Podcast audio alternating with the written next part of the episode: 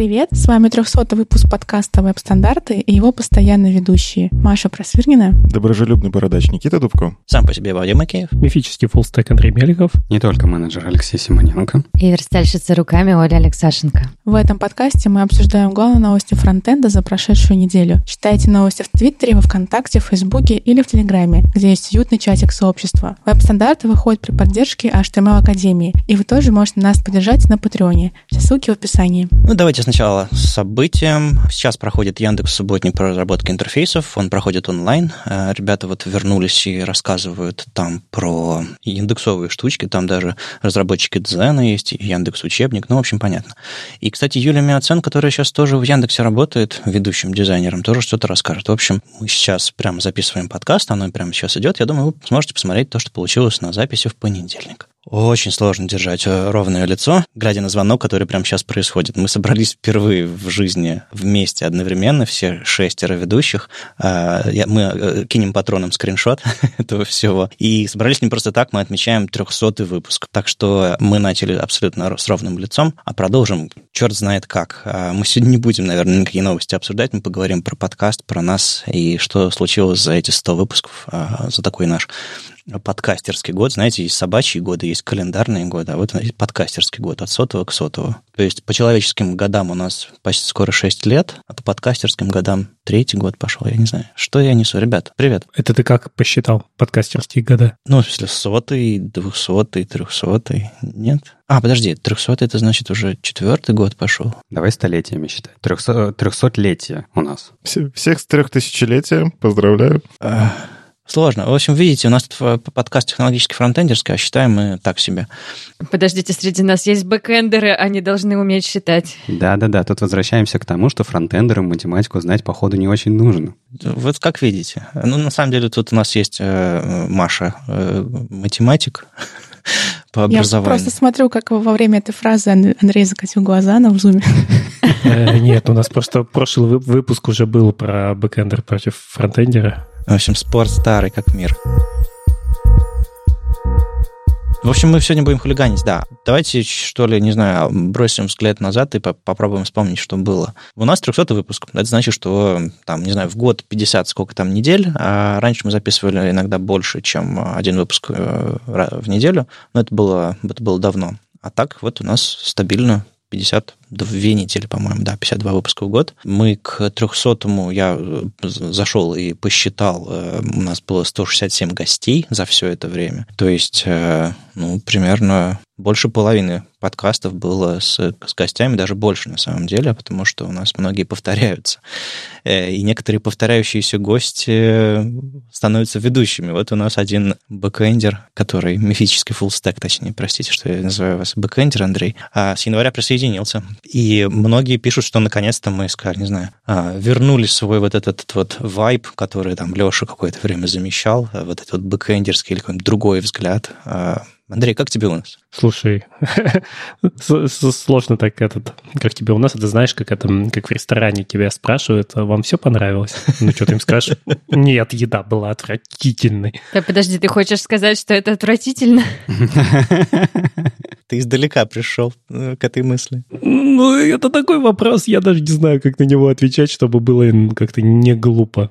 Ну, скажи, вы классные, что ты... Да, конечно, классные, но у меня был просто свой подкаст, и в одиночку я его буквально устал вести. И когда есть много людей, это намного интереснее. А еще иногда можно пропустить выпуск. А, и никто не будет спрашивать, Андрей, а где эпизод, да? А еще не нужно сводить. И монтировать, да. Классно вам, ребят. Верный Вадим, Вадим, а ты-то как держишься 300 выпусков? 300...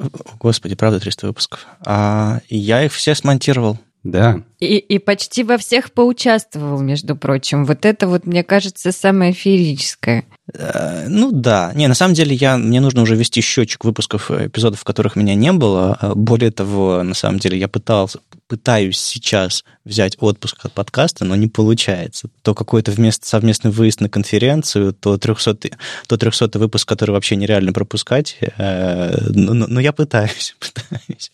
Но мне кажется, меня не было, не знаю, там в десятке выпусков за все это время.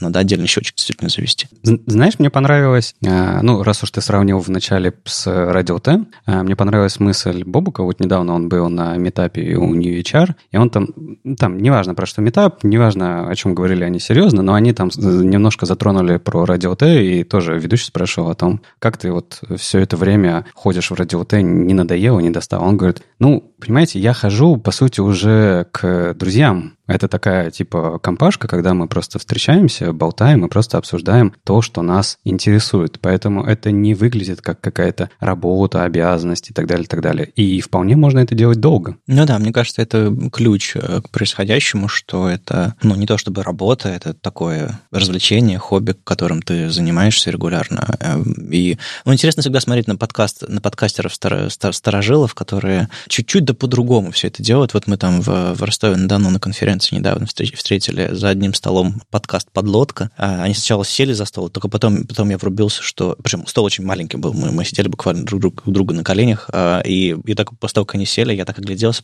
и понял, что тут за столом как бы... Там еще Смирнов сидел из Frontend Weekend, тут как бы за одним столом собралось, собралось этот цвет русского подкастинга или что-то такого молодежного. Там еще Паша Калашников был тоже со своим подкастом. Да, да, да, да, да. Ну, короче, как бы был интересный момент. Нам как-то не удалось, мне кажется, особо пообщаться про подкастинг и все остальное. Ну, а интересно, как вот подлодка, не знаю, живет, как там радиота живет. Мы примерно понимаем. Вот мы, ну, как? Мы просто живем этой темой, я полагаю, нам интересно. Знаешь, мне кажется, очень сильно вытащил а, в какой-то момент а, веб-стандартный подкаст и Никита, и Андрей, да и Маша на самом деле, потому что а, все-таки одним и тем же составом а, очень долгое время разговаривать сложно. Радиота — это что же пример хороший. Там тоже а, ребята приходят, уходят, а, возвращаются там предыдущие ребята и так далее, и так далее. Вот такая вот сменяемость, она дает такую свежую кровь, которая позволяет э, подкасту тоже органично жить, развиваться и все такое. Поэтому я считаю, что там Никита, Андрей и Маша чуть раньше. Просто Никита, Андрей, они недавние, да, вливания. Маша гораздо раньше влилась. А, им огромное спасибо за то, что, по сути, за счет них и тебе, Вадим, до сих пор это интересно делать и все такое. Ну, то есть это же важно. Да, да, это, ну, скажем так, без, без новой крови, мне кажется, вот этот вот золотой состав, самый первый, а, уже, уже, наверное, серебряный, потому что седина появилась первая. А, Зачем ты спалил? Зачем? Я еще не подкрашиваю волосы, если что. Да, я нашла у себя два седых волоса недавно. Все. Вот я смотри, тоже. как Вадим, он просто сбрил все седые волосы. Не, все равно видно, ребят. Если вы думаете, что это помогает скрыть возраст, нет, нет. Я понял, что теперь буду на конференциях представляться не пятый голос, а, а недавнее вливание в веб-стандарты. Мне понравилось. Свежая кровь. Мы, мы просто провели инжекшн, Никита, если ты понимаешь. Dependency injection, да?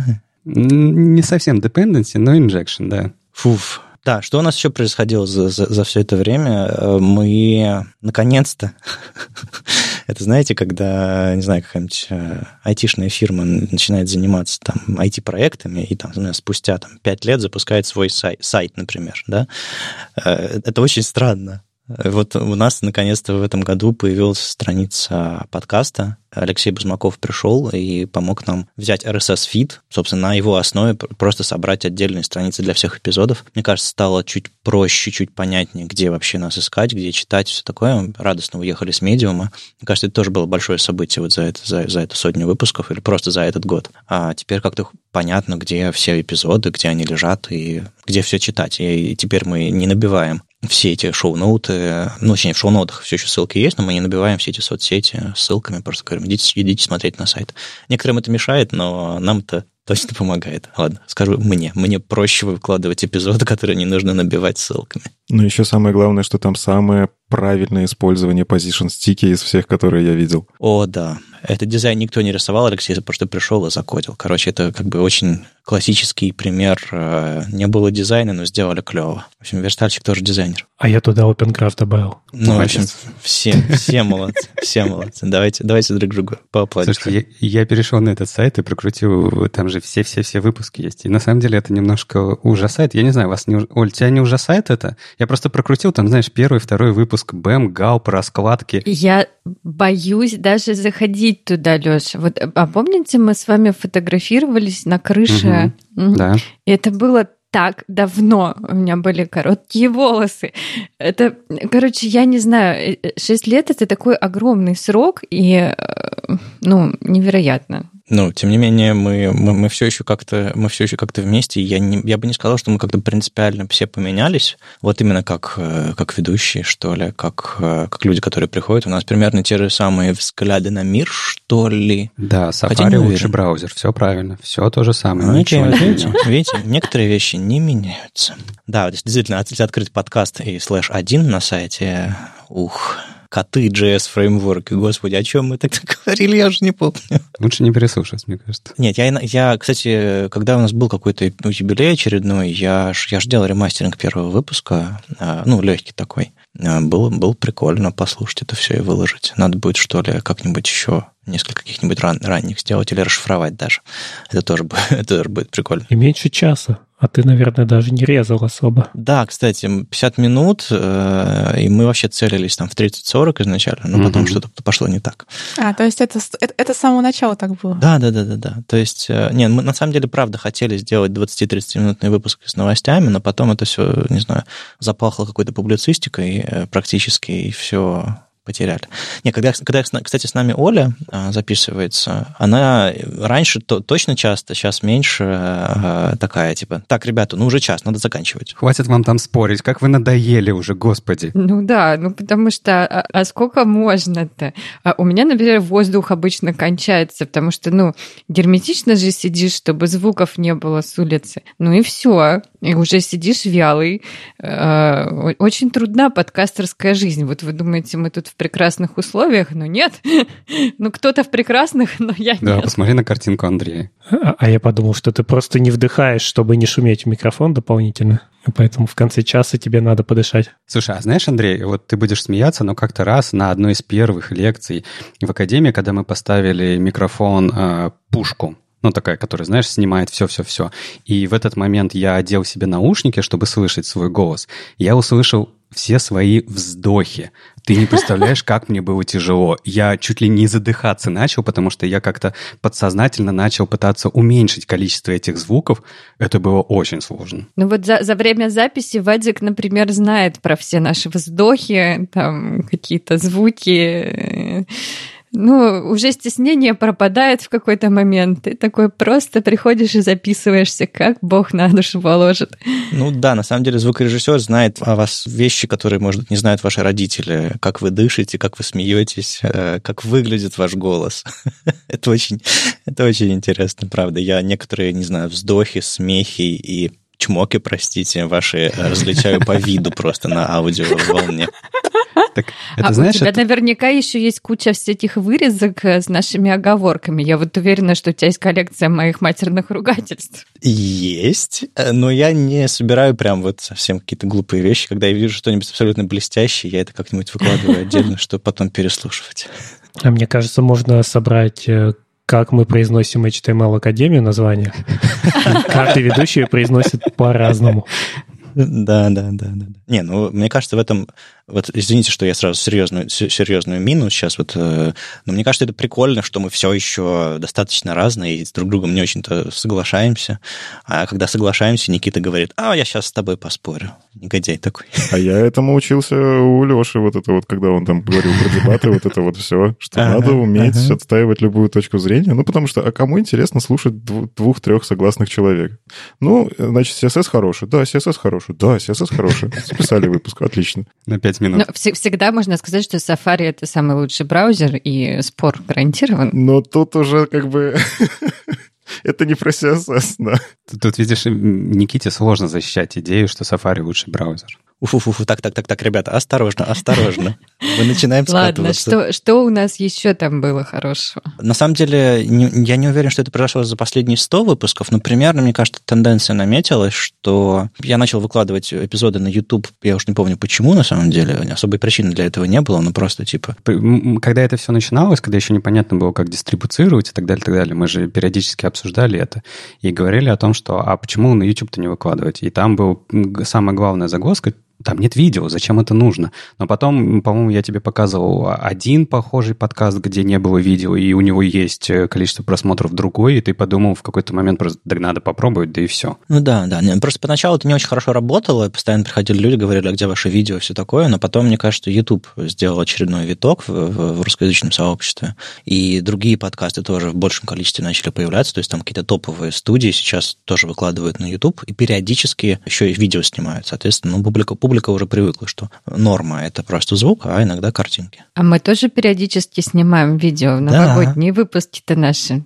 с шампанским. Ох, не знаю, что будет в этом году, а, посмотрим. А, в общем, да, у нас мы начали вообще выходить на SoundCloud, как все подкастеры. Некоторые подкастеры там и остались, а мы вот захватили все платформы, которые у нас только есть на самом деле. И на SoundCloud был момент, когда мы перестали выкладывать свежие эпизоды, точнее, а, старые спрятали. А сейчас вот снова, благодаря вашим донатам там на Патреоне, подписка на SoundCloud работает, там тоже можно послушать все выпуски. Правда, там надо фоточки, описание обновить, она там немножко устаревшая, но в целом мне несложно выкладывать и туда, и туда но YouTube, не знаю, там 2000 прослушиваний а, у каждого эпизода стабильно есть, и видно, что там люди комментируют, там есть удобный способ навигациями по главам. Ну, короче, кажется, YouTube, как ни парадоксально, работает. А, а что тут парадоксального-то? Ну, то есть все знают, как это работает. Подписка есть, увеличение скорости есть, вернуться по времени, ну, то есть ты открываешь предыдущий выпуск, где ты его остановился слушать. Есть. Такого до сих пор во многих платформах нет, где мы выкладываем аудио. Но все равно что-то что в этом такое странное, не знаю. Ну, не знаю, это просто какие-то предубеждения, потому что вот я Никите, это, Никита эту историю уже слышал, а вы нет. Я тут э, в четверг или в среду, не помню, когда это было, вот тот самый э, нью метап, который... Э, это был видео, но это был видео-подкаст, а я пошел бегать. А я думаю, да я хочу послушать. Ну, я же не буду бежать вот так вот с телефоном и смотреть на это видео. Да и мне, в принципе, на эти две говорящие головы не так важно. Я просто хочу послушать. Но я включил видео, положил в карман, оно у меня там работало, потому что YouTube так работает. И все, а я слушал только аудио, и было нормально, меня это никак не коробило. Не, ну представляешь, если ведущий начинает обсуждать красные штаны одного из ведущих долго, и он показывает штанину в кадр. Я думаю, воображение и визуализация нормально мы же книжки читаем. У тебя же, когда ты книжки читаешь, у тебя же хорошо воображение разыгрывается. Может, я сразу экранизации смотрю? Ну, наверное, не знаю. Читаешь такую чистую архитектуру и такой, о боже, о, как хорошо. А вы Дюну уже смотрели? Завтра. Без спойлеров. Не спойлери. А в смысле, подожди, а как можно спойлерить? Вы не читали и не играли в игры в детстве? Нет. Вы предыдущую Дюну не смотрели? Нет. Подождите, давайте эту тему оставим, она очень опасная. А, кстати, а кто здесь... Э... Здесь все. Да, мы здесь, Вадим. Да как в анекдоте. Кто здесь? Мы с тобой. Э, на вас всегда можно положиться. Вы всегда подождете, пока, пока я доформулирую мысль, ребят. Ты такие хорошие. Короче, кто здесь начал слушать подкасты после того, как начал записывать веб-стандарты? И, и, а кто до сих пор не слушает подкаст? Вот мне интересно. Я, я просто я помню, что веб-стандарты лично для меня начались, когда я подкаст особо не слушал. А после этого пошла волна, я начал больше интересоваться, и сейчас как бы у меня прям иногда подкастерский голод, когда что-то не выходит, я подписываюсь на новые. А, а как у вас? Ну, я слушал еще, наверное, первую волну подкастов, когда был uh-huh. под FM, если не ошибаюсь, где Василий Стрельников uh-huh. его держал, и вот тогда в России пытались сделать подкасты, потом это как-то все подзаглохло, но все равно из тех же времен, например, Аэростат, сколько ему лет-то уже. Да, да. Так что довольно давно. То есть и сейчас продолжаешь тоже слушать? Ну, сейчас меньше, потому что я стал работать из дома. Ага. Раньше я ездил и слушал, а сейчас достаточно редко. Я тоже слушал и до подкастов. На, на самом деле, если ты помнишь, когда мы обсуждали, ты как раз и говорил, что с точки зрения, да кому эти подкасты нужны, потому что ты такой, я же не слушаю их, ты, кто будет ага, это слушать? Ага. А я такой, да ладно, вон там, типа, слушает куча. Я тогда тоже слушал и Радио Т, и какие-то другие подкасты который уже давно не слушаю. Вот. И я продолжаю слушать, но очень редко и скорее выборочно. То есть у меня, знаешь, набор аудио какой-то вот информации, это могут быть метапы, аудиокнижки и подкасты. Я вот, и это вот все uh-huh. вместе, большой кусок. Я их слушаю в машине, пока езжу там дочь отвозить на работу, с работы, дочь отвозить на тренировки. Очень много времени в машине, поэтому есть когда послушать. Подожди, дочь отвозить на работу уже? Не-не, в садик. Ну, а, в садик. Это логистика, забей, не думай об этом. Это к 900 выпуску будем обсуждать. А, хорошо. Да, хорошо. да, да. А, а она не жалуется, что ты слушаешь не фиксипелки, а подкасты какие-то? Не, я... Смотри, а, сначала, пока мы едем до садика, мы слушаем бременских музыкантов, а, поем песни. Иногда мы слушаем плейлист кей-попа, ей очень нравится подпевать на непонятном корейском языке, но это всегда звучит очень весело, а это самое важное. А потом, когда я дочь сдаю в сад, я уже включаю что-то более серьезное. Ну, там, король и шут. Не, не, не. Ага, аудиокнигу «Чистый код», опять же. Да. А, окей. Оль, а ты? Я помню, ты, как, кажется, ты особо никогда подкасты не слушал. А, ну да, я, как ни странно, видимо, начала самое первое из э, нас всех э, записывать подкасты еще в какие-то незапамятные времена. Да, Ruby NoName подкаст, да, был там. Да, при, при этом я не слушала их практически и э, до сих пор не слушаю. Максимум, что я слушаю, это аудиолекции Арзамаса. Вот, потому что каждый раз, когда я пытаюсь послушать подкасты по каким-нибудь интересующим меня темам, они меня чем-нибудь не устраивают. Например, там всякие литературные популярные подкасты. Их часто ведут молодые люди. Вот сейчас будет дедовский такой пассаж, и э, у них э, молодые мнения. И я такая, нет, сейчас я вам расскажу, как правильно. Но нет, не, не рассказываю, потому что у меня нет сил, потому что я дед. Знаешь, в чем проблема с подкастом? Нельзя позвонить в студию и сказать, что ведущий не прав. Да. А, Маша, а ты? Я крайне... Я до этого не слушала, до веб-стандартов совсем. И после, ну, на самом деле, я крайне редко слушаю только какие-то темы, которые я там вижу в какой-нибудь ленте новостей, меня интересуют, тогда я включаю. Uh-huh. А вот чтобы, чтобы специально пойти что-то послушать, скорее нет. Ну вот не знаю, сейчас вот про пролетел по соцсетям э, выпуск, где там, э, господи, как же подкаст называется? А, в общем, там рассказали про, про то, что э, как Яндекс дедосили. Вот был выпуск. Запуск завтра. Запуск завтра. Я, я просто в какой-то момент перестал слушать, и только обложку помню, и, и имя ведущего Самат Галимов, да. Вот это вот, типа, тоже был такой инфоповод. Наверное, многие послушали его, но не, не, вряд ли многие прям вот стали слушать его дальше. Хотя это такой, тоже такой крючок хороший. Я прочитал статью и не слушал. У меня для этого радио Ти есть. Ну да. Но вот на самом деле в выборе между статьей и послушать я бы выбрала статью. Читаю я быстрее, чем ну, воспринимаю на слух. Ну, это разный, это разный опыт, мне кажется. Да, просто разный, разный жанр. Вот мы там пробовали сравнительно, ну, там, годик назад, что ли, расшифровку под эпизоды делать на, на, на сайте веб-стандартов. Ну, это невозможно читать. Это нужно слушать, конечно. Ох, я делал расшифровку одного выпуска 64-го или Кова со Слободиным. Да, да, там было такое. Это тяжело. Очень тяжело. Ну, Я просто подумал, что это очень важно, то, что там обсуждали. Это было, когда Виталий закрыл разработку, господи, как же это? Фантома? Да, Фантома. И обещал Фантомиум, который не вышел. Вот. Я это все расшифровал. Ну, и, не знаю, дня два-три, наверное, потратил на эти 40 минут. К счастью, есть всякие нейроночки и просто сервисы, которые умеют это делать лучше, но да, нужно много редактуры, так что да, мы, этого, мы, мы за это так всерьез и не взялись.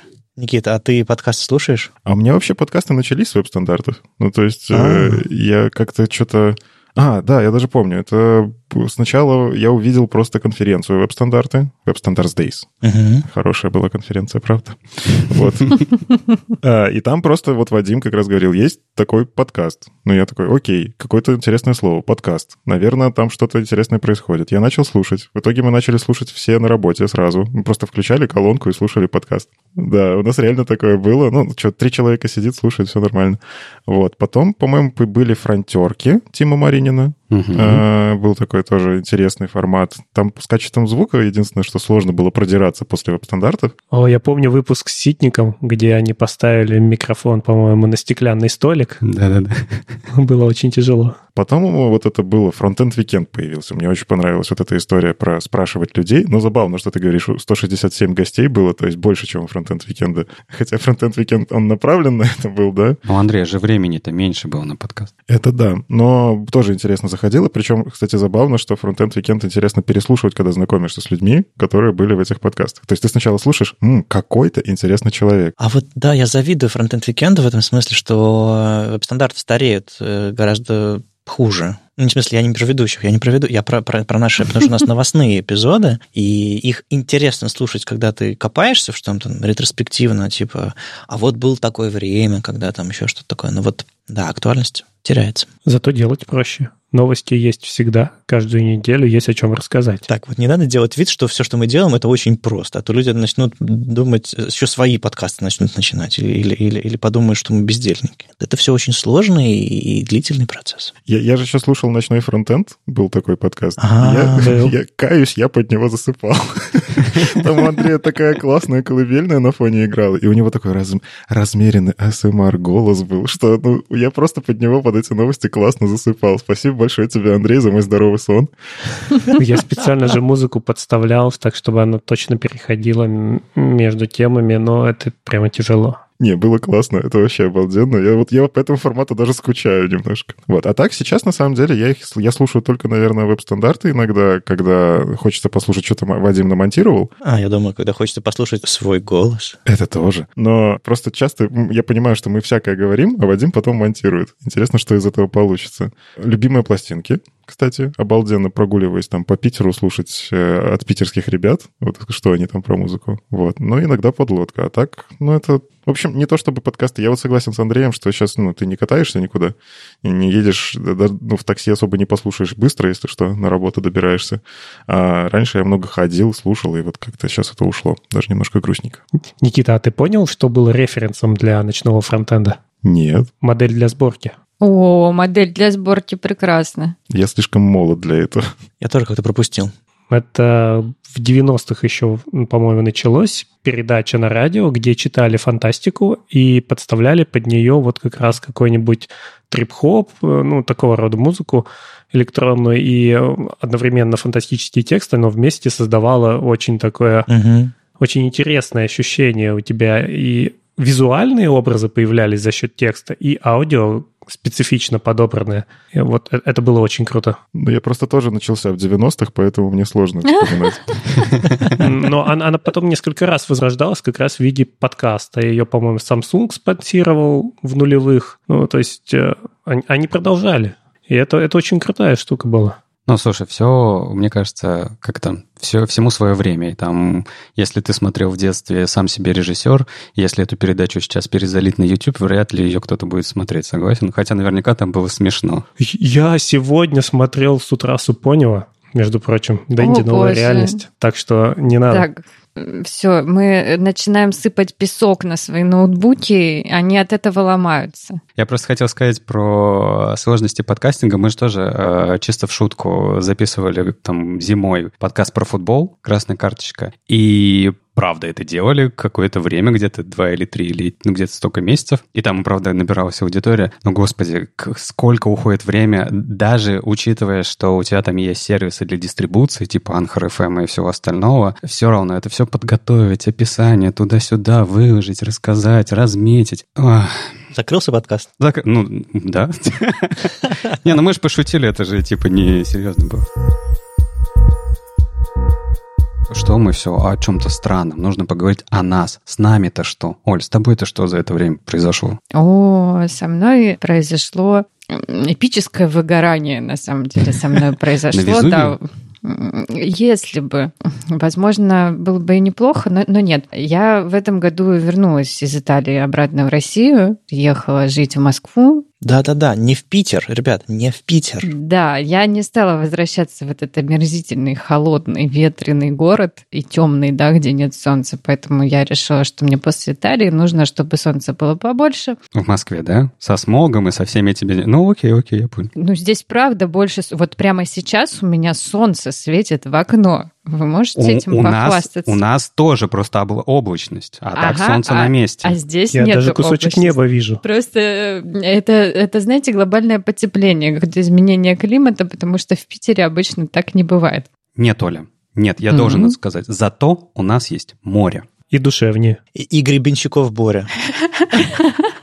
Ладно, а, я прожила в Питере почти всю свою жизнь, и, честно говоря, это меня утомило, поэтому теперь я в Москве сижу. Короче, я поняла, что в этом году уже будет, по-моему, 17 лет, э, как я работаю э, верстальщиком, фронтендером, без перерывов. То есть у меня не было особых каких-то там больших отпусков, э, каких-то резких, э, долгих перерывов между работами, уходов по семейным обстоятельствам. Ничего не было. Я, значит, такая пашу.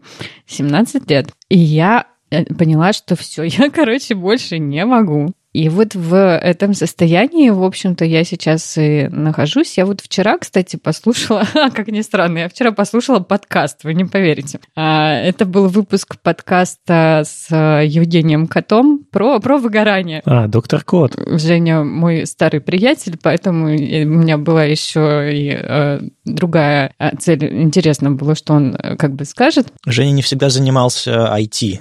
Ну, то есть я, я его узнал совершенно не как айтишника, хотя мы тогда уже с Олей, по-моему, IT занимались, когда с ним познакомились сто лет назад. А, ну, ну да, да, сто лет назад мы познакомились еще не в айтишной, в общем, тусовке, ну, неважно. А Женя, кстати, прекрасно играет на гитаре и поет. Я его впервые увидел именно в этой роли. А, короче, а, подкаст про выгорание, значит, я вчера такая смотрела, и там э, ребята зачитывали как раз письма а, разработчиков э, о том, как э, разработчикам тоже тяжело живется. И там такие типа, ну вот я работаю три года, а вот я работаю три месяца, а я уже выгорела. Я такая, а, 16 лет, да у меня все еще неплохо. Типа я долго держалась. Но что-то что все, не могу больше. И на самом деле с этим связана еще вот какая новость. Это 300 выпуск, и это, наверное, мой последний выпуск, поскольку я, я устал, я ухожу.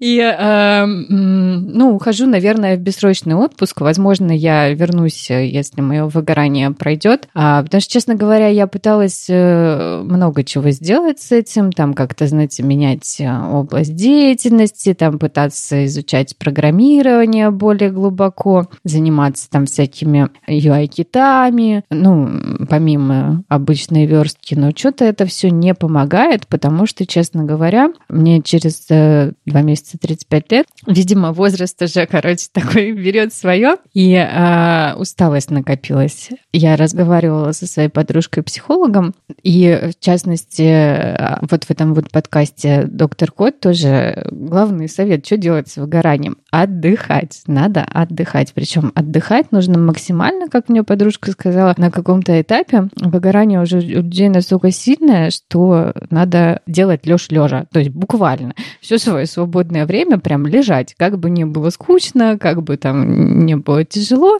а, надо просто лежать, чтобы силы как-то вернулись. Вот э, я хочу попробовать просто лежать.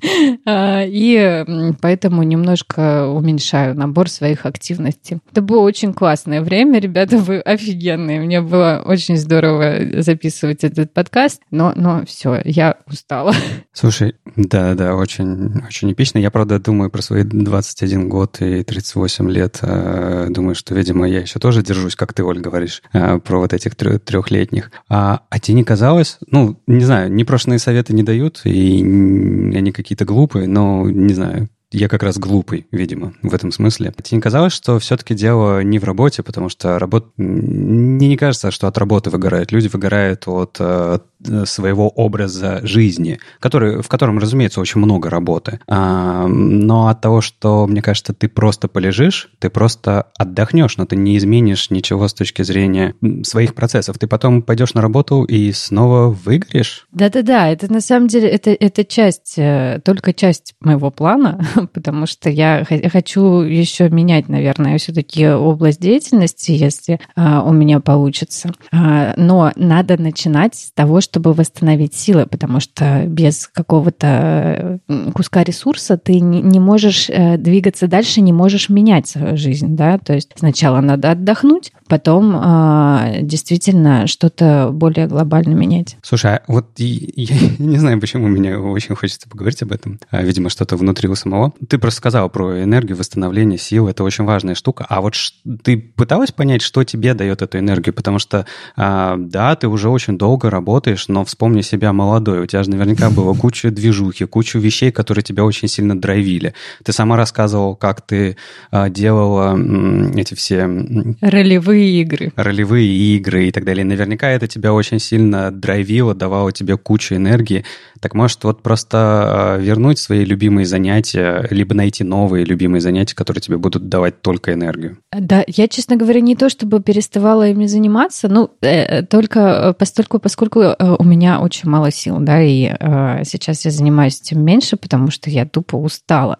Вот, а так-то все мои хобби на месте, и они по-прежнему приносят мне радость. Но просто когда работаешь по там 8 часов в день, занимаясь тем, что тебе уже не интересно, это влияет э, на, на все на самом деле. Как-то вот э, появляется ощущение, что ты прожигаешь свою жизнь, большую часть своей жизни а, на что-то ненужное, на что-то вынужденное, да, ты как будто раб а, того, что тебе нужно там обеспечивать себя, там обеспечивать семью, и это все очень тяжело влияет на психику, поэтому мне кажется, что выгорание именно как э, выгорание к конкретной области деятельности, оно все-таки тоже существует. Ну, просто ты в какой-то момент тебе перестает быть интересно чем-то заниматься. Вот и все.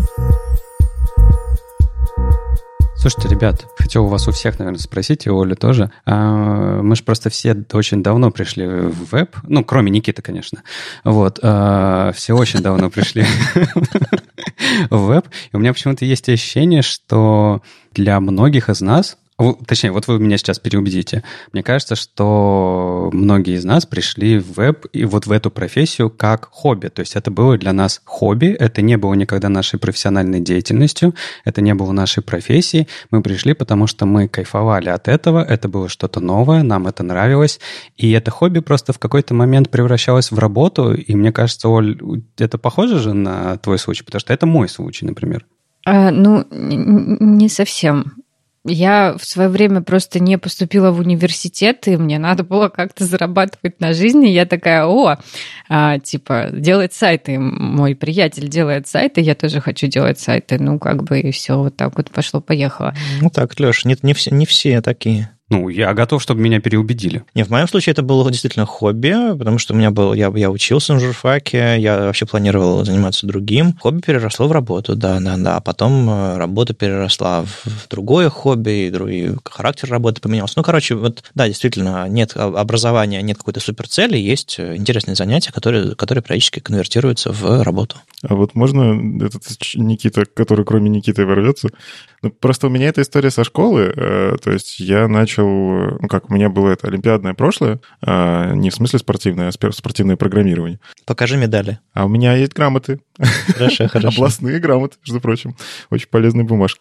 А, так, так вот, э, у меня сначала был вот этот вот Паскаль, на который, ну, а что там визуального? Я, кстати, пытался даже на нем что-то рисовать. А потом я открыл для себя вот эту историю, что можно редактировать код в браузере. Internet Explorer же позволял прям что-то менять. Точнее, ты сохраняешь HTML, меняешь его, открываешь, ты такой, вау. И э, это было не то чтобы хобби, это было какое-то вдохновение. Ну, то есть я этим начал зарабатывать еще в школе. То есть, справедливости ради, для меня это сразу была работа. Продавал одноклассникам на переменах сайты или что? Лендинг не хочешь, а? подторговывал. Но, но на самом деле, как, ну, какие-то, какой-то первый школьный заработок, это было прикольно. А потом как-то так получилось, что и образование, и работа, все, все вокруг этого. Так что у меня история, она скорее... Мне, мне, мне кайф, что это совпадает с моим хобби. То uh-huh. есть я умудрился все-таки в жизни правильно выбрать то, что мне в кайф, то я и, и работаю. Хотя вот эта история про выгорание даже в этом случае, она может рядышком очень близко проходить. У меня, наверное, сложнее, потому что так-то я тоже начал со школы, но я программировал не для веба и довольно долго работал программирование для веба. И мое хобби это в целом всегда было IT, и не только программирование, а все, что и около IT.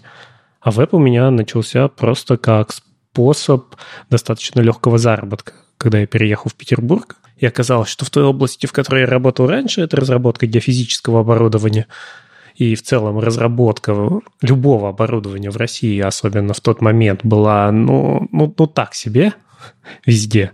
И тут оказалось, что есть область, где неплохо платят, и можно в нее зайти ну, как-то оттуда... Поехал на БАМ за длинным рублем, да? Ну, слушай, ну не за длинным, а ну надо было выживать как-то. Поэтому хоть это были достаточно маленькие по современным меркам деньги, тогда это все равно еще не было такого большого хайпа вокруг веба, но за это хотя бы платили. То есть можно было зайти, делать, там, верстать какие-то сайты на PHP и получать с этого какие-то деньги, за которые можно было хотя бы квартиру себе оплатить, съем жилья. Uh-huh.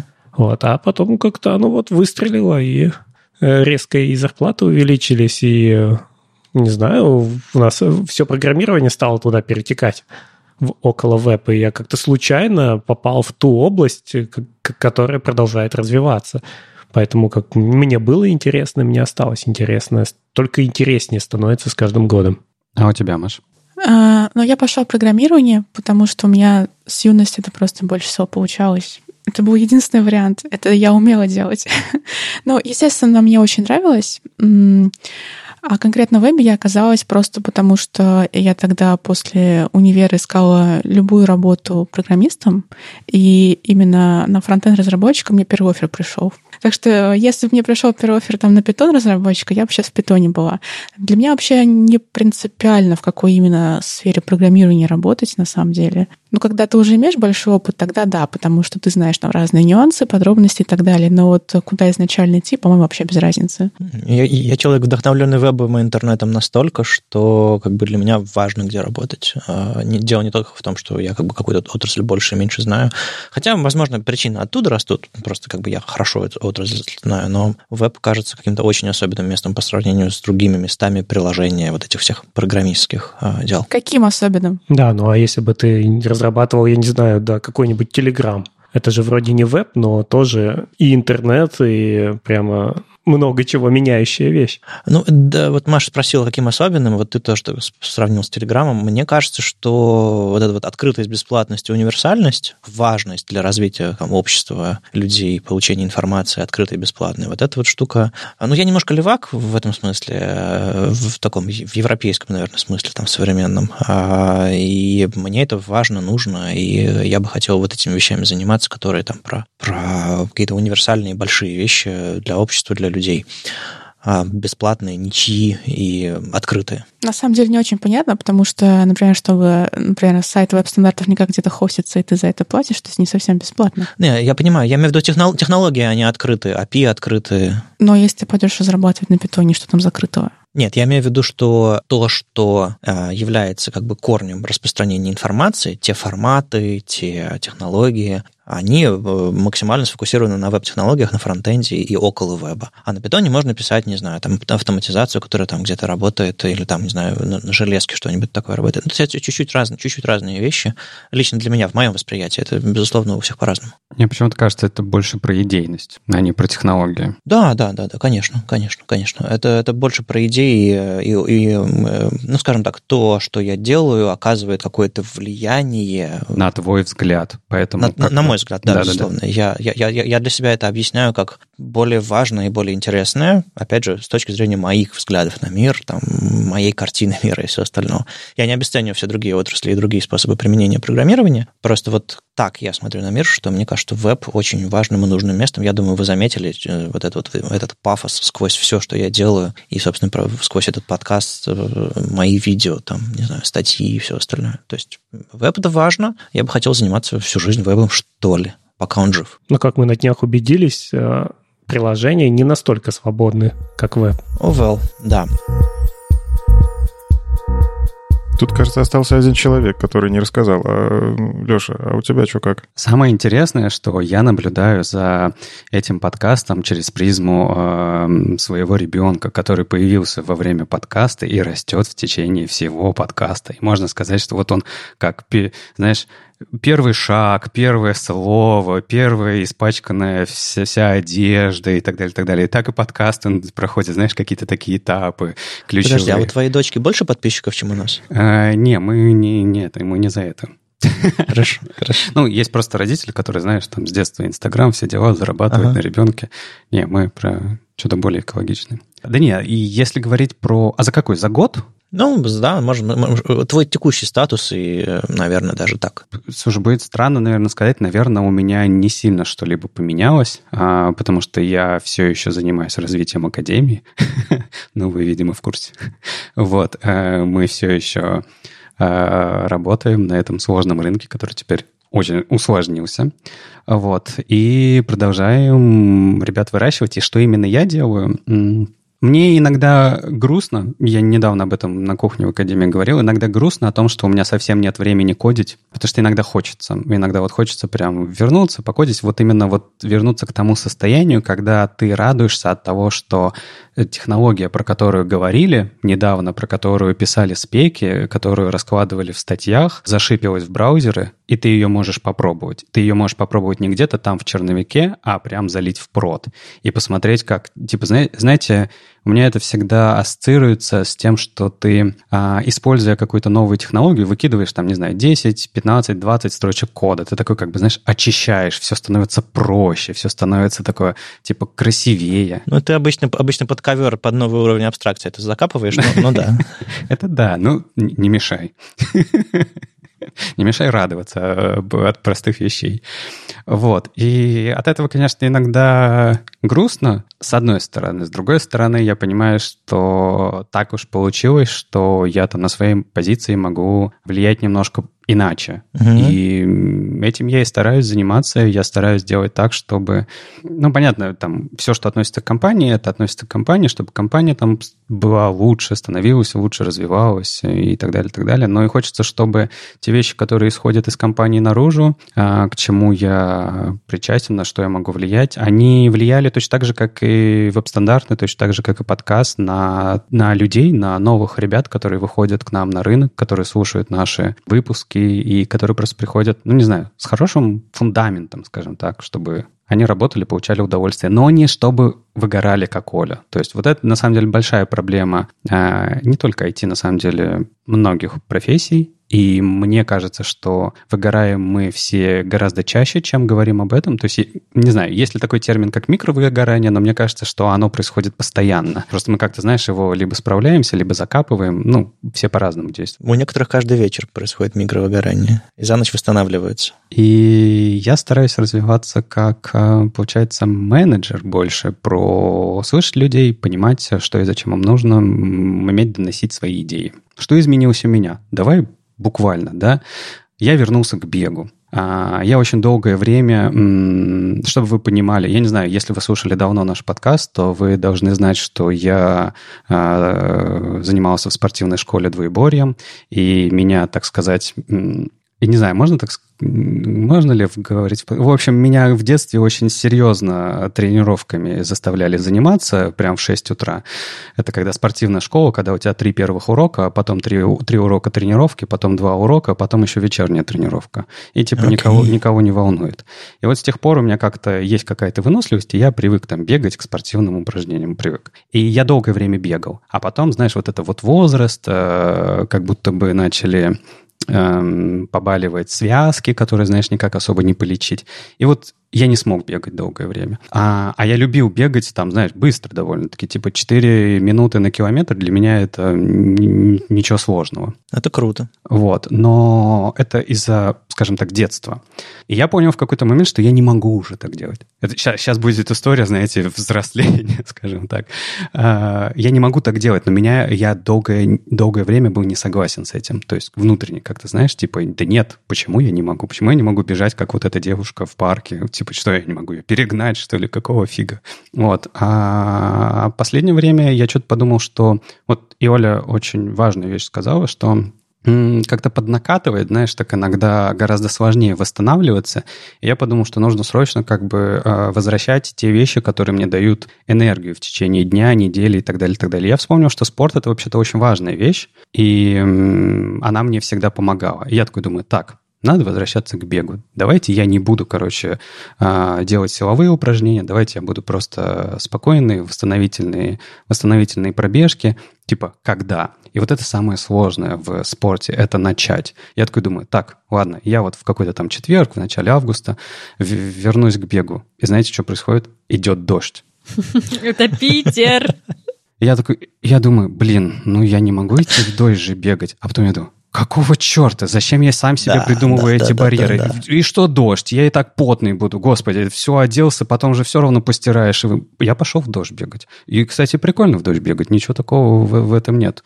Я тоже недавно в дождь, в дождь пробежал. А, я сейчас посмотрел на, на, на в, в трекер 6 минут э, на километр. Я, я еще, конечно, да, не в форме. Не, ну это силовые, это, это про другое. То есть я, когда сейчас спокойно бегаю, я тоже бегаю 6, а, но э, абсолютно спокойно. То есть ты бегаешь... Короче, для меня бег открылся с другой стороны. Для меня сейчас uh-huh. это больше восстановительная такая штука, в том числе для мозга, потому что я очень... Ну, все мы, да, работаем головой, в IT, по большому счету. И мне вот нужна вот такая перезагрузка мозга, чтобы я там проанализировал какие-то свои вещи в течение дня, успокоился там от каких-то вещей, которые меня тревожат и так далее. То есть для меня бег это стало некоторым способом медитации. Uh-huh абсолютно спокойно бегу, бегаю по часу, и вот э, это у меня за этот год произошло, и это мне очень сейчас помогает, на мой взгляд. Да, для меня такой же медитацией стал велосипед, потому что я могу кататься, ну, не знаю, ну, там километров на 70, и при этом не слушать никаких ни подкастов, ничего. То есть для меня только сам процесс этот важен, что вот я куда-то далеко еду и о чем-то размышляю, потом еду назад, и вот это мне прямо очень-очень помогает. Я где-то с прошлого года стал прям постоянно и долго кататься. Ну да, мне тоже это помогает, да.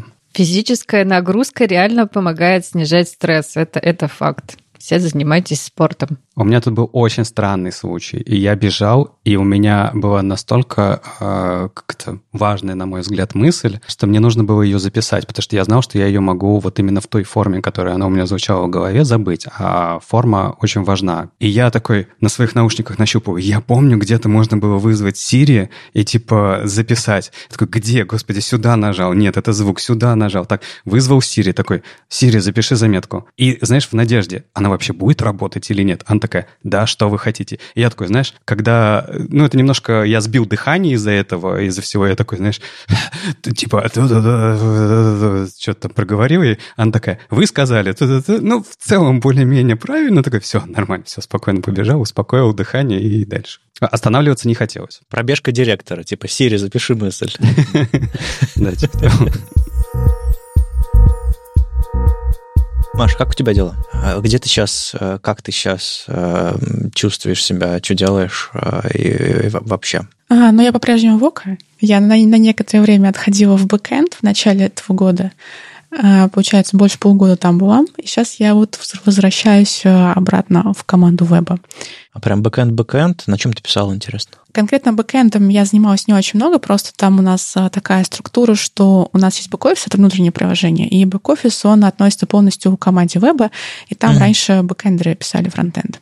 Вот, и я в большей степени занималась фронтендом в той команде, в меньшей степени немножко писала на Java, вот, но я не, не выросла большого сильного бэкэндера, нет, такого нет, я по-прежнему фронтендер. И в начале а, оказалась, собственно, в команде бэкэнда я, потому что в начале этого года у меня произошло выгорание, хотя я гораздо меньше лет, мне 17, я, по-моему, ну, в начале этого года я была 6 лет. Во фронтенде в IT, да? Да, да, во фронтенде в IT. Я считаю именно рабочее время, то есть я не считаю там, чем я занималась в универе или а, в школе. Я считаю только коммерческую разработку. И у меня это было связано вот именно с работой. То есть у меня не было такого, что у меня в принципе нет сил но мне стало неинтересно работать. У меня был какой-то экзистенциальный кризис на тему, почему я программист, какую пользу я вообще приношу миру, а, верстая кнопочки и так далее. И а, сейчас вот рефлексируя, я понимаю, что, наверное, вот э, это было во многом связано с тем, что раньше, вот буквально там год назад, если меня спросить, типа, кто я, то я бы сказала, я программист. То есть это была такая основа моей самоидентификации, основа моей жизни. Вот. И это было крайне неправильно. Вот. И недавно, кстати, на Moscow.js я смотрела доклад ну, наконец-то офлайн метап. Так вот, на Moscow.js э, там был доклад Заремы Халиловой. Она рассказывала про свой опыт. Она тоже 17 лет программирования, кстати. А она тоже с этим столкнулась. И вот она рассказывая про свой опыт, она тоже а, говорила про то, что у нее тоже была такая самоидентификация. То есть а, у нее, она говорила, я есть фронтенд. И что дальше?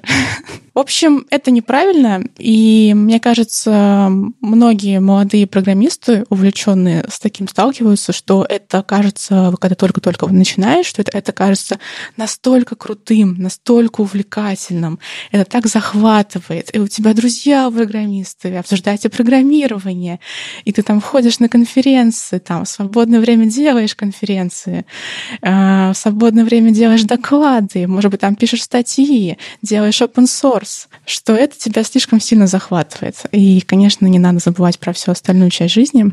Вот. И что касается остального, я постепенно стала восстанавливаться. Сейчас я уже прям супер себя чувствую, я восстановилась, у меня вернулся интерес, и все классно. Вот. Но э, перед этим у меня была такая внутренняя работа, когда я это осознала, отрефлексировала, изменила свою самоидентификацию внутреннюю, скажем так, с «я программист». И я увлеклась спортом, я увлеклась йогой, кстати. Я mm-hmm. даже встала на гвозди. Да ладно. Да, да, да. Ногами или ты легла? То есть э, что? Встала, встала Прям ногами. Сто... О, господи. Так, у тебя все в порядке с пятками? Да, все супер. это совершенно не опасно. Не повторяйте это дома. Да-да-да. А даже летом, летом, когда была там дикая жара, а, мы с друзьями, тоже фронтендерами питерскими, сделали пикник, и там был человек шесть, наверное. И я на гвозди еще шесть человек поставила. Заразная штука. Да-да-да. Как с татуировками. Я дико увлеклась э, яхтингом, я имею в виду парусный спорт. А не просто ты лежишь там, чилишь на яхте, смотришь на солнышко, попиваешь коктейльчик, это неинтересно. Интересен именно парусный спорт. Это прям спорт. И для меня стало сюрпризом, насколько действительно спорт, и насколько там важна сила. А со стороны так, как бы, казалось бы. И, кстати, а вот яхтинг меня немножко, даже немножко, яхтинг меня примирил с питерской погодой. Я, Оля, отлично тебя понимаю. Летом в Питере шикарно, а вот как начинается осень, это низкое серое небо, дожди, ветер. А, так и... вот, ветер на яхте, это отлично, да? Так вот, и когда сейчас, сейчас я выхожу на улицу, и там дикий ветер. И раньше думаю, блин, чертов ветер, чертов Питер. А сейчас я думаю, как бы сейчас круто яхта пошла. Да. Понимаю. Матросу не холодно, матросу свежо. И хотя в данный момент я не там, но все равно как-то прям на сердечке теплее становится. И также я примирилась э, и с дождем тоже. А, однажды э, мы вышли на яхте, прям был очень дикий ливень, очень сильный ветер, прям такая жесткая погода. И после того, как мы, значит, вернулись, я еще сфоткала момент, как там все пришвартовываются. И вот до сих пор я смотрю на эту фотку, и вот, как я вспоминаю это, мне же прям так тепло становится на сердце. Думаю, как же было круто! У меня потом кроссовки два дня сохли. Ну как же было круто! Там все мокрые. Ну как же было круто-то, блин! А, вот это вот чувство какой-то такой борьбы со стихией. То есть, с одной стороны, ты с ней борешься, и ты ее преодолеваешь, чувство такой внутренней силы. С другой стороны, именно под а, ты с ней дружишь, и именно как, как бы сила этой стихии ты двигаешься. Вот. И это очень здорово. Я прям сильно увлеклась и рада, что я живу в Питере, а не в Москве.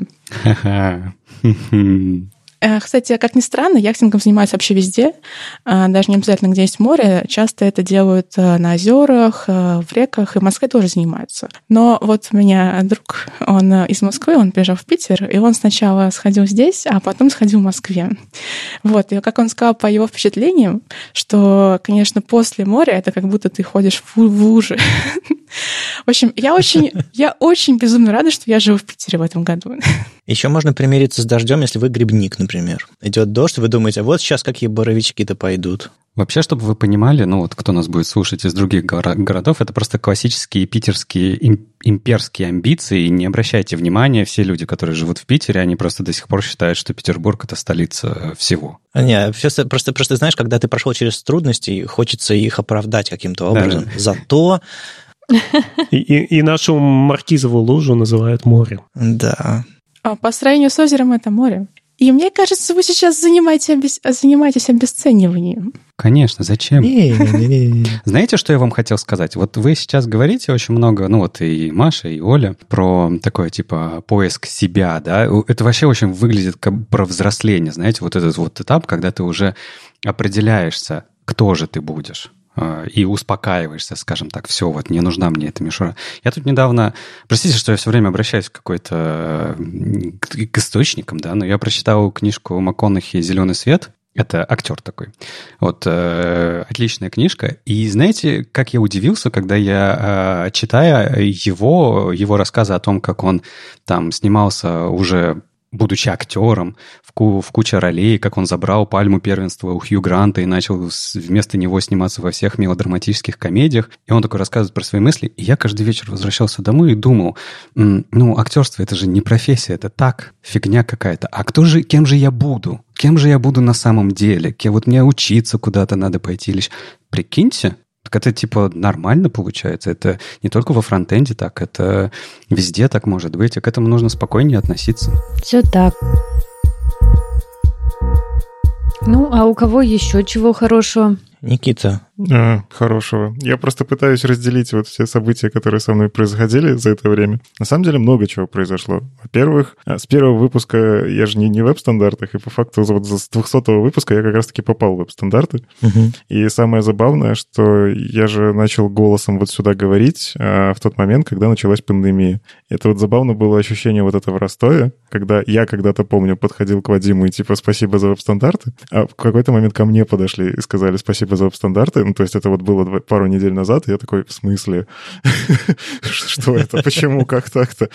Вот. Но просто это вот забавно, что совпало с той самой пандемией. То есть я голосом вещал в людей, которые тоже сидели по домам, и на полтора года немножко как-то жизнь так немножечко поутихла. Но за это время у меня много чего положительного, на самом деле, произошло. Такого прям классного. Во-первых, во-первых, мне удалось таки пробиться в ГДЕ. Причем я помню, когда я первый раз это... Первый раз это было так. Я пишу Вадиму, Вадим, скажи, пожалуйста, что такое ГДЕ? Если выкинуть всю переписку, там такой, ну, короче, тебе напишут.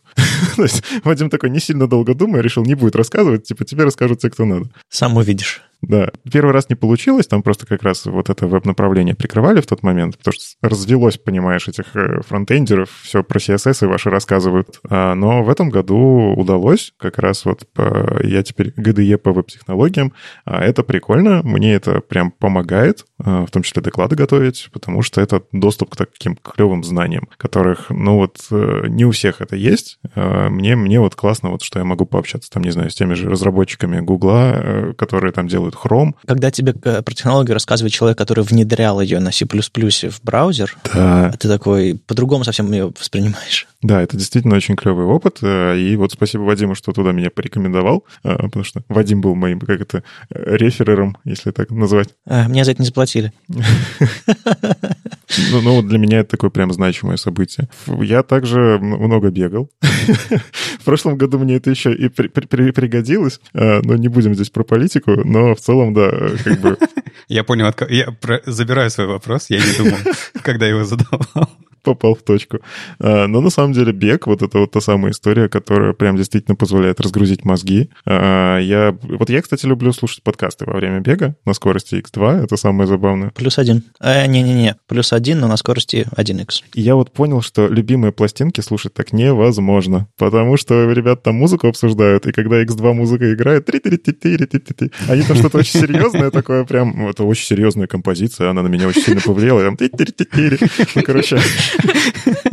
Обязательно послушайте любимые пластинки на X2, это новые ощущения. Переслушайте свои любимые выпуски. Я их монтирую на, на X2, иногда случайно залажу на песню и такой, так, так, так, песню нужно послушать. Вот. А еще меня вот э, мой любимый друг Саша Шенкевич, она подсадила на байдарки. Ну, в прямом смысле.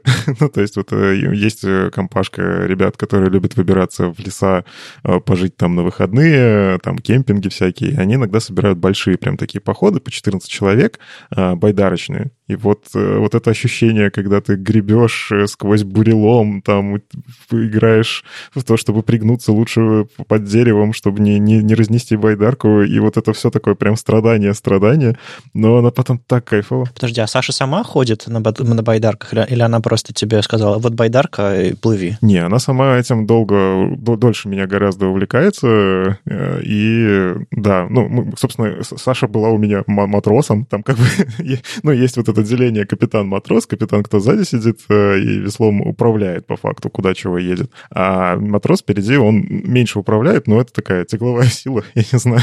Вот, Саш меня так вот учила, это очень классно. Короче, я прям в это влюбился, обалденная штука, даже когда вот холодно на природе, но обалденно за выходные просто отвлекаешься от всего. Вот это, кстати, на самом деле мой какой-то способ борьбы с этим самым выгоранием, потому что я его тоже умудрился все-таки поймать э, где-то вот в мае. Это было очень неприятное ощущение, и вот как раз летом классно было была вот эта история, что выбраться на природу, отвлечься. Обалденно, в общем. Ну и э, та же Саша собрала еще D&D пати, D&D э, Dungeons and Dragons. Вот эта вот игра. Это настолочка. Да, но она как настолочка, наполочка, все как настоечка, все как пойдет. А, там, в общем, классно. Мы собираемся такой немножко фронтендерской тусовкой, э, убиваем э, троллей, возим зачем-то с собой козлов безглазых. Ну, в общем, там... В общем, посмотрите в Твиттере у Никиты, они там постят периодически скрины из Зума, кто там, я думаю, это увидите знакомые лица. Я жду, Никита, ты должен тогда уже дойти до ролевых игр живого действия. У вас они там тоже бывают, тебе понравятся. У нас уже были ролевые игры в прошлом году. Э, и снова политическая шутка, простите. Не, на самом деле, да, мне очень понравилась вот эта движуха про фантазировать, потому что мы как бы тоже в профессии привыкаем там работать по ТЗ, то, что тебе приносит. Иногда тебе дают потрогать в продукте мысли какие-то погенерировать, но все-таки наша задача э, как-то слова, которые написаны в тикете, превращать в код. И это такое немножко не то чтобы сильно фантазийное действие. То есть у тебя мозг, он, да, он думает, он напрягается, но он не делает чего-то прям сильно творческого. Простите меня все айтишники, которые считают, что вы занимаетесь каким-то творчеством. Я творю, Никита какие-то не, ну слушай, творчество там тоже есть. Оно есть, но оно такое однонаправленное и достаточно техническое. Я просто вот это понял, когда мы начали играть ДНД, что вот, вот здесь, когда у тебя фантазия прям разгорается, ты действительно представляешь. Ну, то есть тебе просто гейммастер говорит, сейчас вот такие-то стены пытаются тебя убить, и ты это ж ярко представляешь, такой, воу, что я буду делать? И вот, а что я буду делать, это самое классное в этой игре. Ты, у тебя есть полная свобода выбора. В общем, да, не то чтобы реклама, но ДНД клевая штука. Вот, ну, из позитивного как-то вроде всего. Ну, и я участвую в 300-м выпуске подкаста «Топ стандарт», и мне это тоже радует. Крутой. Андрей, как твои дела? Кстати, я вот как человек, который вообще не верил в выгорание, весной сменил работу, поработал в одной компании месяца три с половиной, и ощутил себя совершенно не очень.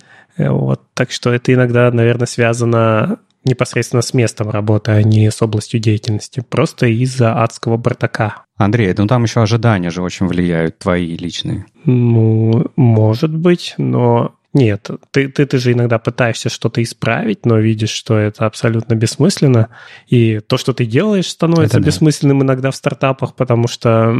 Да, ну потому что иногда вот мне нравится работать в компаниях, где есть продукт. И ты его делаешь, он сразу куда-то выходит, и люди им пользуются. Вот. Когда ты делаешь пустоту, это очень утомительно оказалось для меня. Ну, ты вот тогда э, в прошлом году, по-моему, ушел из Юмани. А... Нет, я в этом году ушел весной. А, весной? То есть ты все в этом году успел сделать? успел уйти, поработать в одном месте, сейчас уже э, в следующем? Перейти в другое место, да. И, и все снова стало нормально. Ну и как твои дела сейчас? Чем занимаешься? Ну вообще я вот когда уходил из Юмани, я уходил как раз на то, чтобы быть фуллстеком, потому что чистый uh-huh. фронтенд мне стал ну как-то не очень интересен. И, вот сейчас я себя отлично ощущаю как фуллстек. Мне нравится, чем я занимаюсь, и я, в общем, не жалею, что шесть с половиной лет я проработал в компании Яндекс Деньги. Когда я начинал там работать, еще не было подкастовых стандартов. Я вот по датам посмотрел.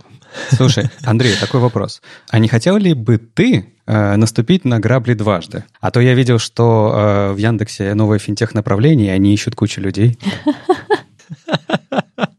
Ну, это вопрос с подвохом, да. Это нативочка, ребята? Это что, что происходит? Это нативочка? Не, мне, кстати, за рекомендации ничего не дадут. Если что. Знаешь, вот как раз если с точки зрения Яндекса, то я снова отойду от той идеи, что я хотел позаниматься фуллстеком потому что в Яндексе фуллстека нет. Угу. Там достаточно четкое разделение фронт-бэк, и иногда вот фронтендеры пишут немножко бэкэнда. А, а мне вот, ну не знаю, у меня вот, вот эти шесть с половиной лет у меня все, все время было ощущение, что у меня немножко связаны руки все время. Что я могу вот эту вещь сделать гораздо проще и быстрее, ну, сходить за ней в базу данных. А мне нельзя было. И когда я вернулся к тем возможностям, которые я имел еще в те времена, когда я был PHP-разработчиком, я снова стал ощущать, что вот теперь-то я полноценный. Я могу все, что я хотел. Снова вебмастер. Ой, я очень тебя понимаю. Я тоже начинала с PHP. Я тоже была фуллстеком еще до того, как было придумано слово фуллстек. Вебмастер называлось. Вебмастер, да. Mm-hmm. А давайте фуллстеков вебмастерами называть. Чего, зачем вот эти вот все новые названия? Давайте вернемся к старине. Не, ну просто тогда их заставят э, писать на, на PHP, WordPress Вебмастер — это не обязательно на PHP, ну что ты? Это важно, что заливать файлы нужно по FTP. По FTP, да, вот, вот это отдельное. Ну, можно по SFTP, а? О, это уже веб-магистр. Опять песок, опять песок посыпался. Внимание. Сейчас, сейчас отряхну, извините, извините. В любом случае, год у меня получился насыщенный. А кроме работы что происходит? Ну, ты говорил, вел у тебя начался. Ну, это еще в прошлом году, вот этот наш 20 год, когда невозможно было видеться с людьми, но зато можно было кататься на велосипеде. И, кстати, очень здорово было кататься по городам, когда они были закрыты, и вот в апреле. О, да. Прости, я тебя перебью, но я в это время тоже решил побегать немножко в парке в Сосновке, в котором не было никого. Это было так странно, особенно странно, когда я бежал, а из-за угла выезжала по парку полицейская машина. И я такой... Надо ускориться. Типа меня сейчас заберет... Нет, она нам, мне навстречу. Я такой думаю, она меня сейчас заберет или нет. Ну, я в таких случаях обычно просто, типа, включаю эту самую, типа, я все делаю правильно, я ничего не нарушаю. И я просто побежал им навстречу, пробежал мимо э, с полной уверенностью, что я делаю все правильно и все нормально. Они поняли, что я делаю все правильно, и проехали мимо. Не, они ждали, что ты занервничаешь, и тогда будет повод. Да, да, да. Так что, да, да. В общем, круто. Велосипед как, как развлечение, да. А, а что еще происходит помимо, помимо работы? Есть что-нибудь? Ну, наверное, то, что стал больше делать видео, это угу. где-то тоже с середины прошлого года. Я как раз когда стал сворачивать подкаст, и в тот момент я его еще делал... Вот в прошлом году я все выпуски подкаста делал в, в видеоверсии, то есть монтировал одно и то же. Это было и видео, и аудио, и на YouTube шло настоящее видео. Потом свернул его полностью, как раз почему радостно и ушел в веб-стандарты, а стал делать уже какие-то видеоуроки. И мне, не знаю, мне так, мне так комфортнее. Угу. То есть ты стал ютуб, ютубером полноценным, а до этого был таким Ну, каким полноценным, если ты выпускаешь раз в две недели, раз в три недели ролик на YouTube, а считать себя полноценным ютубером нельзя. Ну, тебе еще нужна обложка, где ты удивляешься, глядя на заголовок. А у тебя такая есть, я ее видел этим. И я поржал. Я такой думаю, Вадим? Да ладно, это же человек, который всегда не хотел делать таких обложек. Это был скриншот из видео, это было не постановочно. Я понимаю, ладно, ладно. Но до полноценного YouTube там еще далеко, потому что полноценный это минимум раз в неделю, а мне кажется и чаще чтобы считать себя полноценным ютубером. Но вот оно в таком виде как-то бежит. Бежит, а тут больше, наверное, и нечем поделиться. Окей. Okay. Вадик, а ты давай, рассказывай нам. Ты-то как? Ты-то как? Как дела вообще? Да. Чё, ну, у нас чё, деды на кухне собрались, надо... Деды на кухне, хорошо. Выпей, давай, расскажи. Сейчас, чайку, чайку хлебну? Подожди, форточку открою. В смысле, типа? Дед зашел, надо форточку открыть. Эм, да, у меня чего? Я вот с января сам по себе, я уже как-то об этом рассказывал, по-моему, даже в каком-то эпизоде. И вот сейчас эм, на самом деле я весь год проработал над одним проектом, и я думаю, где-нибудь в конце сентября, в начале октября мы его запустим. Ну, тоже, я думаю, об этом а, в подкасте поговорим. Он около фронтендерский, так что, я думаю, будет интересно. И, а вообще, я где-то в э, летом вдруг решился уехать из России куда-то в Европу начал искать работу, было очень интересно. Фокусировался специально на англоязычных компаниях, ну, то есть с целью переехать там Стокгольм, Берлин, Лондон, ну, примерно так, такой, такой у меня триада была э, городов, которые, в которых я бывал, в которые чем, чем-то мне симпатичны, в которых есть какие-то офисы крупных компаний нормальные. Ну вот, и так сложилось, что скорее э, я сфокусировался на Берлине, было несколько интересных собеседований и с русскоязычными айтишными компаниями, у которых офисы в Европе есть, и с англоязычными, и вот у меня меня уже в руках есть офер э, с 1 ноября в Берлине. Я очень надеюсь, что я смогу успеть там э, собрать все документы, э, сделать визу и успеть переехать. Ну, если, если не 1 ноября, то 1 декабря примерно такой тайминг. Кайф, рад? Э, да, рад. Э, Берлин не чужой город, я там много раз бывал, там очень много людей, знакомых мне живет, э, кто-то поблизости, кто-то непосредственно в Берлине. И я думаю, это будет, это будет круто. Причем удалось найти там такая была история, что, типа, ну, я долгое время искал под радаром, там, скажем так, на, LinkedIn поставил статус, что я ищу работу, и, типа, писал каким-то там компаниям, отзывался на какие-то резюме. Это было не очень успешно. А потом я такой закинул все, во все свои соцсети, всем рассказал, и мне кто-то еще посоветовал на LinkedIn пост написать, типа, привет, ну, там, по-английски, я ищу работу. И это сработало, на самом деле. Пост на LinkedIn, который там репостнули люди из моего круга, профессиональные связи, или как это называется. На, на этот пост клюнул очень крутой чувак, который э, организовывал когда-то конференции CSS.conf и JS.conf европейские, э, Хольга, э, один из там менеджерный директор там э, Сина Шрайдер э, агентства. И, собственно, вот у меня есть э, офер от Сина Шрайдер. Половина DevRel, половина разработчик. Я буду чем-то таким заниматься. То есть снова, снова DevRel, снова, снова кодом. Ну и параллельно, я думаю, я буду заниматься тем самым вот этим проектом, который, который запустим мы где-нибудь ближе к октябрю. Тоже, тоже про него расскажем. А, ну вот, вот такое вот у меня нынешнее. Ну да, я, я стал больше, наверное, более регулярно на YouTube писать лайвы делать. Меньше механики, механических клавиатур и больше всяких там интересных новых технологий, потому что раньше я, я занимался разборами, на какие-то темы записывал там видео, а сейчас мне нравятся новые технологии открывать или какие-то новые вещи, которые для сообщества новые, а для меня абсолютно понятные и, и, и правильные, на мой взгляд. И вот чем я стараюсь там раз в неделю, раз в две недели записывать видео, целюсь в, в настоящего ютубера, вот вырастил себе публику в, в 30 тысяч человек, э, кому-то пообещал съесть торт на лайфе, когда будет 100 тысяч, посмотрим. А сколько, сколько ты набрал подписчиков на табы против пробелов? Немного, человек 200, мне кажется. Отписывались люди в этот момент? Нет, не люди отписываются мало, на самом угу. деле. А, на самом деле, видимо, получилось не таким вирусным, как я думал. Я, я такой думаю, так, ребята, что-то давно у меня не было таких эм, сложных видео, на которые бы люди по-разному и сложно реагировали, таких конфликтных. Запишу-ка я видео про табы и пробел. То есть это был замысел. Угу. Вот, вот уже мышление настоящего YouTube. Да, да, да. Это да, делать какие-то конфликтные заголовки там. А, и записываю видео, а, говорю, что, типа, ребята, табы — это правильный выбор, вот почему они хороши. И все приходят в видео и начинают со мной соглашаться в основном. И я такой, чего? Потому что ты говоришь, вот почему. На Ютубе не принято объяснять. Ты просто вбрасываешь, вбрасываешь табы, и все. И на этом все видео.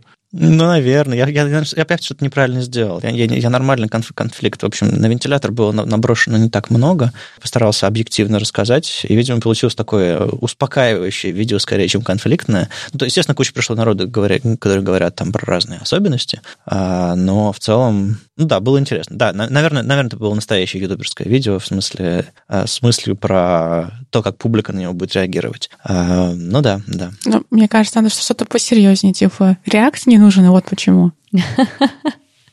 Можно просто написать «React не нужен», все. И в видео я говорю эту фразу и бросаю микрофон. Да? Над заголовками еще поработать не нужно, там вот почему, и правильно Никита говорит. Нужно просто говорить, типа, в этом году вы все будете без фронтенда. Кликбейт, да, нужно кликбейтные заголовки. Я съел левый тапочек, и вот что со мной произошло. Да. А, хотите, это уже не фронтенд. На самом деле, я еще сделал парочку шагов в сторону настоящего ютубера. Я заказал знакомым ребятам какой-то фирстиль канала, угу. будет небольшой редизайн, там заставочка будет, еще что-то такое. Сейчас прямо это все уже практически готово, джингл. Подожди, не говори только, что тебя отрисуют э, в виде мультяшного персонажа. Нет, нет. Но там будет фигурировать мой любимый микрофон. Было бы неплохо, на самом деле. Вот э, я сейчас вспомнила просто эти шикарные видео э, Хейдена, да, которые... Да, да, Как да. они называются? Я забыла уже. Бриф или да, как-то такое. Типа, труселя. Прекрасно. Вот давай, нам тоже нужен такой контент, Вадик, мы в тебя верим. Ну, в общем, да, я вот, собственно, меньше записываю, чуть, чуть реже стали выходить подкасты LP, я стал чуть-чуть реже появляться в веб-стандартах, но периодически делать себе там отпуск э, или там заниматься чем-нибудь еще. И вот чуть-чуть больше занялся Ютубом э, вот, вот, вот за этот год, наверное. Надо лайвы делать только почаще. Я не знаю, как... Э, это, это огромный челлендж переезжать, перевозить всю технику, студию, точнее, не перевозить, а начинать все, все с нуля. Так что канал, безусловно, поменяется, и у меня тоже все поменяется очень сильно сильно. Это прям большой челлендж. Я сейчас стараюсь от всего отказываться и заниматься исключительно там вот типа запуском проекта, да, вещами, от которых невозможно отказаться. А, ну, например, переезда. Но вот это будет, вот это будет мой план. Я не знаю, типа, а, как ответить на вопрос, типа, ты уезжаешь навсегда или что ты будешь делать. Э, у меня есть работа, у меня, у меня есть офер, я переезжаю, а там как пойдет. Задают люди, переживают? Да, конечно. Ну, то есть, типа, многие прям говорили, что типа жаль, что ты уезжаешь, там типа местное сообщество раскручивать не будешь, еще что-то такое. Мне кажется, я вряд ли оторвусь от местного сообщества навсегда и э, окончательно, потому что, ну, как бы вот точка связи веб-стандарта, точка связи — это просто то, что сколько там, 30... Мне 37 лет в этом году исполнилось. Сколько там, лет 15 из, из, из них э, я в сообществе, и, ну, это от этого сложно, от, от этого сложно уйти. Мне кажется, что я останусь в сообществе. Просто, может быть, поменьше, по-другому. Ну да, да, это, это, это никуда не денется. Плюс, э, кажется, есть какие-то планы того, чтобы я какие-то вещи делал в России э, из Берлина. Посмотрим, что получится кажется, у всех что-то происходит, и мне кажется, важно было поговорить а, именно о какой-то человеческой части веб-стандартов, потому что мы всегда такие говорим, хоть и сквозь свой опыт, но все равно о каких-то вещах, которые происходят с другими людьми, в других проектах и все остальное, а сейчас тут мы такие, а вот это наши новости. И, в принципе, мы сейчас только что с вами сделали новостной выпуск. Как вам? Прекрасно. Да, но мы не поспорили, надо же как-то это... А, или поспорили? Было? Не, мы поспорили. Давайте уже... Ну, это... Сафари не нужен. Песка про, насыпали. Я до сих пор не согласна, что другие области программирования не свободные. Да, не, мы, мы пытались, да, да, да, да, да. Реакт не нужен. Что, что, что-нибудь еще горячее давайте. В Петербурге отличная погода. Да. В Петербурге отличная погода. Все, друзья, давайте закругляться. Подождите, знаете, насчет осени, вот вы говорите так, типа в Петербурге э, хорошее время только что вы сказали? Лето, да? А на самом деле нужно просто научиться любить другие времена года тоже. Если вы в Питере, когда, знаешь, уже повсюду будет э, желтизна, краснота, например, поедете в какую-нибудь Линдуловскую рощу, которая в Рощино находится, которую Петр Первый себе высадил для, лиственницы для того, чтобы корабли строить э, в Кронштадте. Прикиньте, чувак, стартап запускает, Петр Первый такой, я посажу себе лиственницы, чтобы строить корабли. Он же даже не доживет до того, того времени, когда они вырастут, чтобы уже производить корабли. А к этому времени даже, что там будет, уже и деревянные корабли никому не нужны будут. Съездите в Лендуловскую рощу, она охрененно выглядит осенью. Мы еще не рекламировали в этом подкасте рощи. Да, это, это великолепно. Ну что, я думаю, мы будем продолжать э, тем или иным составом. Как вы видите, нам все еще кому-то интересен фронтенд, кому-то кто-то кто берет паузу, кто-то там переезжает и там берет отпуск, э, кому-то парусный спорт кажется важнее, чем программирование, и это абсолютно правильно. Э, в общем, мы, мы, мы разные, но у нас, мне кажется, есть еще о чем говорить, тем более с новой кровью в виде там Никиты и Андрея, которые пока э, заинтересованы фронтендом все еще еще, чем и занимаются им э, каждый день, даже, даже если это full stack. В общем, ну, вы, вы видите, кто мы, что мы. Я думаю, у нас еще много чего есть вам рассказать. Так что мы будем продолжать и э, встретимся каким-то составом на 400 выпуск. Как думаете? В любом случае, да. Я Там думаю, же будет да. 10 человек. Да-да-да. И нам обязательно это нужно сделать в пустыне, где песка не будет видно. С вами был 300 выпуск подкаста «Веб-стандарты» и его постоянные ведущие. Главная по яхтам Маша Просыргина. Доброжелюбный бородач Никита Дубко. Сам по тебе Вадим Макеев. Мифический фуллстек Андрей Мелехов. Не только менеджер Алексей Симоненко. Верстальщица руками Оля Алексашенко. Слушайте нас в любом приложении для подкастов, на Ютубе, во Вконтакте, и не забывайте ставить оценки и писать отзывы. Это помогает нам продолжать. Приходите, обсуждайте этот выпуск в наш чат, а если вам нравится, что мы делаем, поддержите нас на Патреоне. Все ссылки в описании. Услышимся на следующей неделе Пока. Чао. Пока. Пока. Пока. Пока.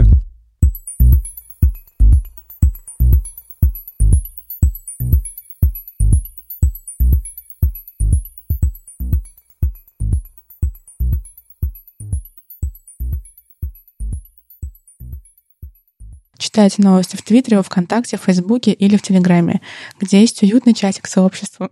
Простите, но это что-то новенькое. Да-да-да, я это еще не читала. Ты еще, ты, ты еще следи за тем, что дальше будет. Попробуй еще раз. В этом подкасте мы обсуждаем главные новости фронтенда за прошедшую неделю. Читайте новости в Твиттере, ВКонтакте, в Фейсбуке или в Телеграме, где есть уютный чатик. Уютный чатик? Серьезно? Кто это писал, да?